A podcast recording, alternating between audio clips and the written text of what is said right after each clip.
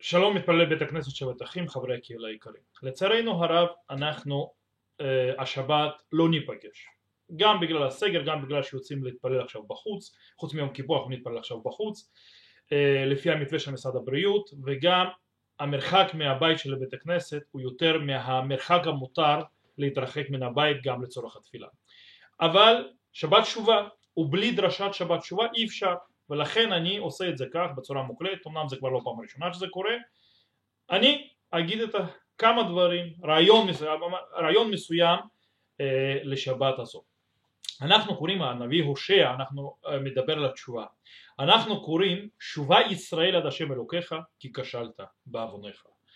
לכאורה דברי נביא הושע די קשים, הרי עוון הוא חטא במזית, ואם כן מדוע נאמר כשלת הרי מה זה כשלת? מה זה כישלון? זה מעידה, נפילה, זה לא משהו שנעשה במזיד והגמרא ביומא באמת עומדת על הקושי הזה ולומדת מן המילה כשלת שגדולה התשובה שזדונות נעשות לו לשגגות אוקיי? כלומר התשובה היא כל כך עוצמתית, כל כך גדולה שכל זדון שאדם עושה נהפך לשגגות לכן כשלת זה שגגה לא זדון אולם עדיין יש לברר כיצד פשעים שנעשו בזדון לא הופכים, אה, נהפכים לשגגות ויש דבר מאוד מעניין, אנחנו ננסה ללמוד מסיפור קצת תמוה, קצת קשה, קצת קשה להבנה אבל מבואה, אבל יכול להיות שהוא ייתן לנו כיוון מסוים והבנה מסוימת.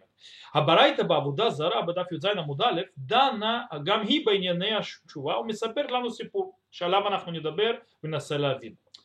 הגמרא אומרת שאמרו עליו לרבי אליעזר בן דורדיה שלא הניח זונה בעולם שלא בא אליה. פעם אחת שמע יש זונה אחת בקרחי היה והייתה נוטלת כיס דינרים בשכרה כלומר לקחת הרבה די הרבה כסף על זה נטל כיס דינרים כלומר לקח את הכסף והלך ל, אה, ועבר עליה שבעה נהרות כלומר בשביל להגיע אליה עבר שבע נהרות כלומר אה, ממש השקיע בהשארת הרגל דבר הפיחה כלומר ואז אמרה כלומר ואז אמרה כאילו באמצע המעשה היא עשתה מעשה כאילו של הגזים ואז אמרה לו כשם שההפיכה הזאת אינה חוזרת למקומה. כך בן אלעזר בן דורדיה אין מקבלים אותו בתשובה. כלומר אומרת אה, כמו שההפיכה הזאת כאילו אה, לא חוזרת כך אתה גם במה שקורה איתך לא תתקבל בתשובה שלך לא תתקבל. הלך וישב בין שני ההרים וגבעות אמר הרים וגבעות ביקשו עלי רחמים אמרו לו עד שאנו מבקשים עליך נבקש על עצמנו וכולי ואז הוא אמר לשמיים וארץ שמיים וארץ תבקשו עליי רחמים. גם ענו לו עד שנבקש עליך רחמים נבקש על עצמנו.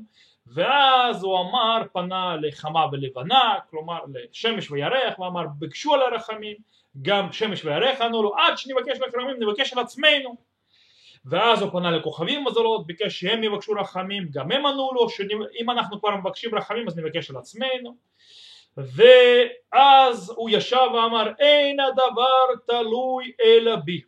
ככה הוא הגיע למסקנה ואז אני הגיע, הניח את ראשו בין ברכיו וגאה בבכיית שיצא נשמתו יצתה בת קול ואמרה רבי אלעזר בן דורדיה מזומן לחיי העולם הבא. סיפור מוזר.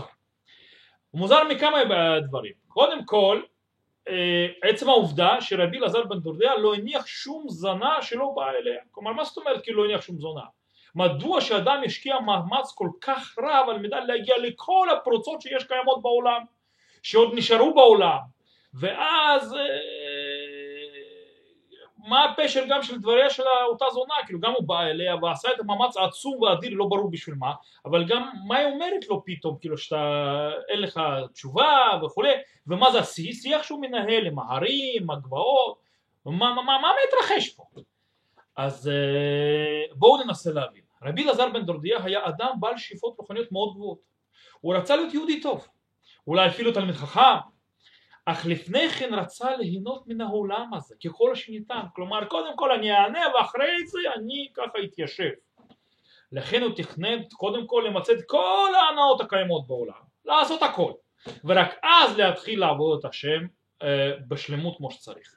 זה בדיוק מה שהוא עשה, זה פשר המשמעות של הדברים שהוא הלך לכל הפרוצות שיש בעולם.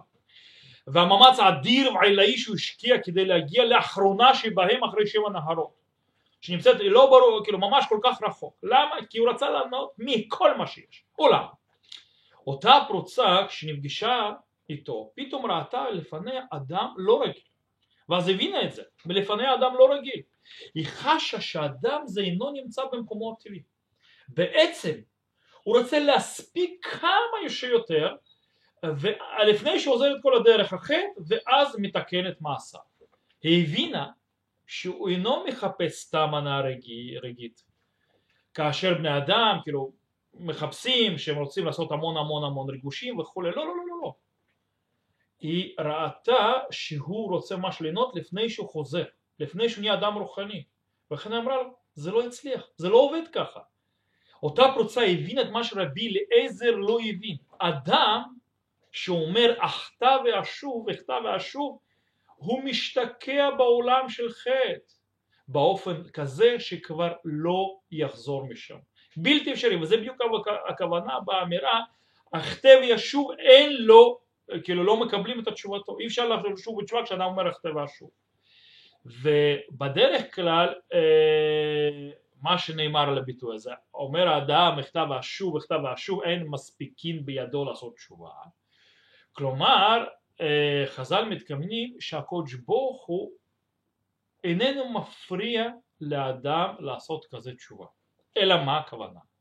אלא שאדם כזה לא יצליח בדרך כלל בעצמו לעשות תשובה זה לא הקודש ברוך הוא מפריע, זה האדם עצמו מפריע לעצמו זה גם מש, משמעות גם של הפסוק שלנו, כי כשלת בעווניך. אותו אומר הושע. החוטא הולך ונכשל בחטאת, והם הולכים ואז מכבדים על צווארו, נהיה כמו ממש אה, עול על צווארו, מבלי שיכול להשתחרר מהם.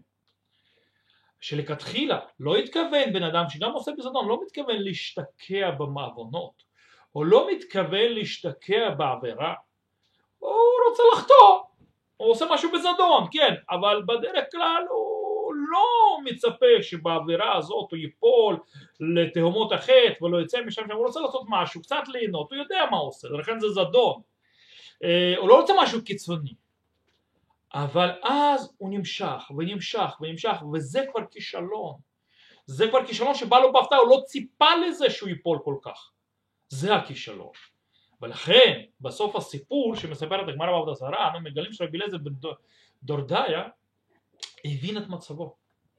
בעקבות תובנה הזו, הבנה של הדרך ללא חזור שבה הוא שרוי, זה דרך שהוא הלך בדרך לא נכונה. חטאיו עכשיו כל כך מעמיסים עליו, ונמאס לו גם עליו, הוא הרגיש כל כך אפס, אפס שבאדם, אדם שאינו שווה כלום, כלום, כלום, כלום.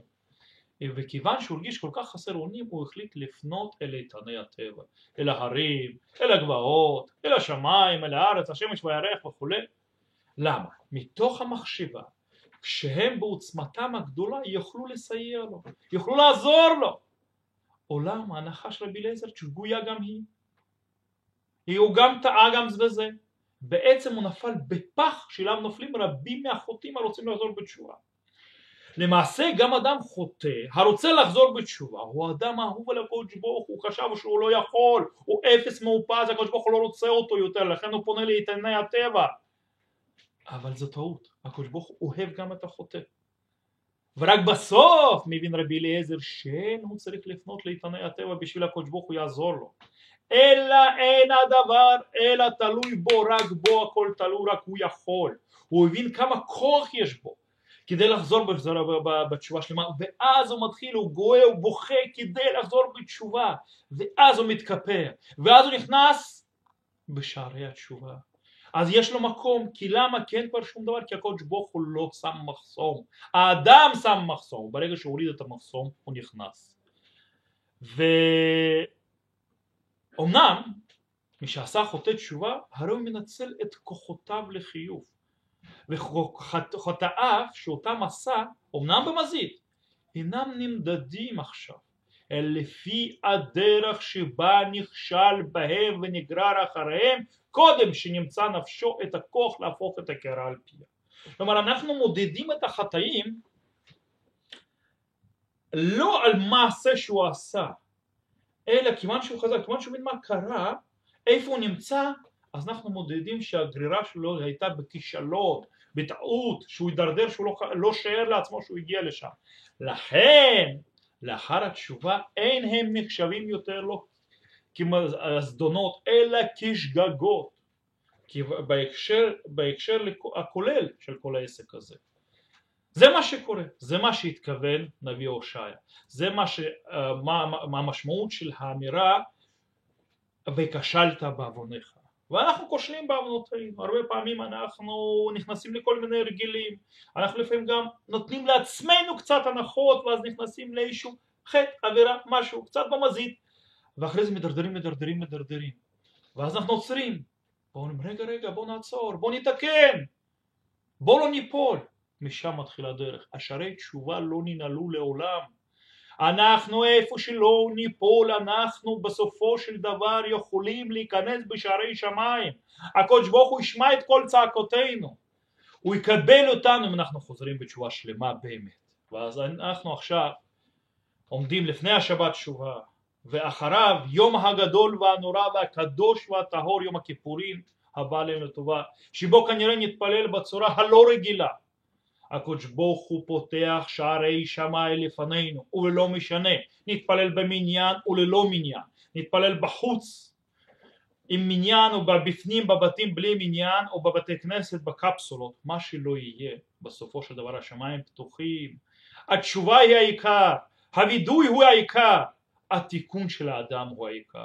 שנזכה בימים שנותרו לנו בעשרת ימי תשובה עד יום הכיפורים הקדוש לעבור את המהפך, לבדוק את עצמנו ולהגיע למצב שהקדוש ברוך הוא יראה את כל הזדונות גם שלנו ככישלונות וכשגגות ויקבל את תשובתנו באהבה רבה ויכניס אותנו בשערי תשובה וכבנים אהובים וחס ושלום שלא ידחה אותנו.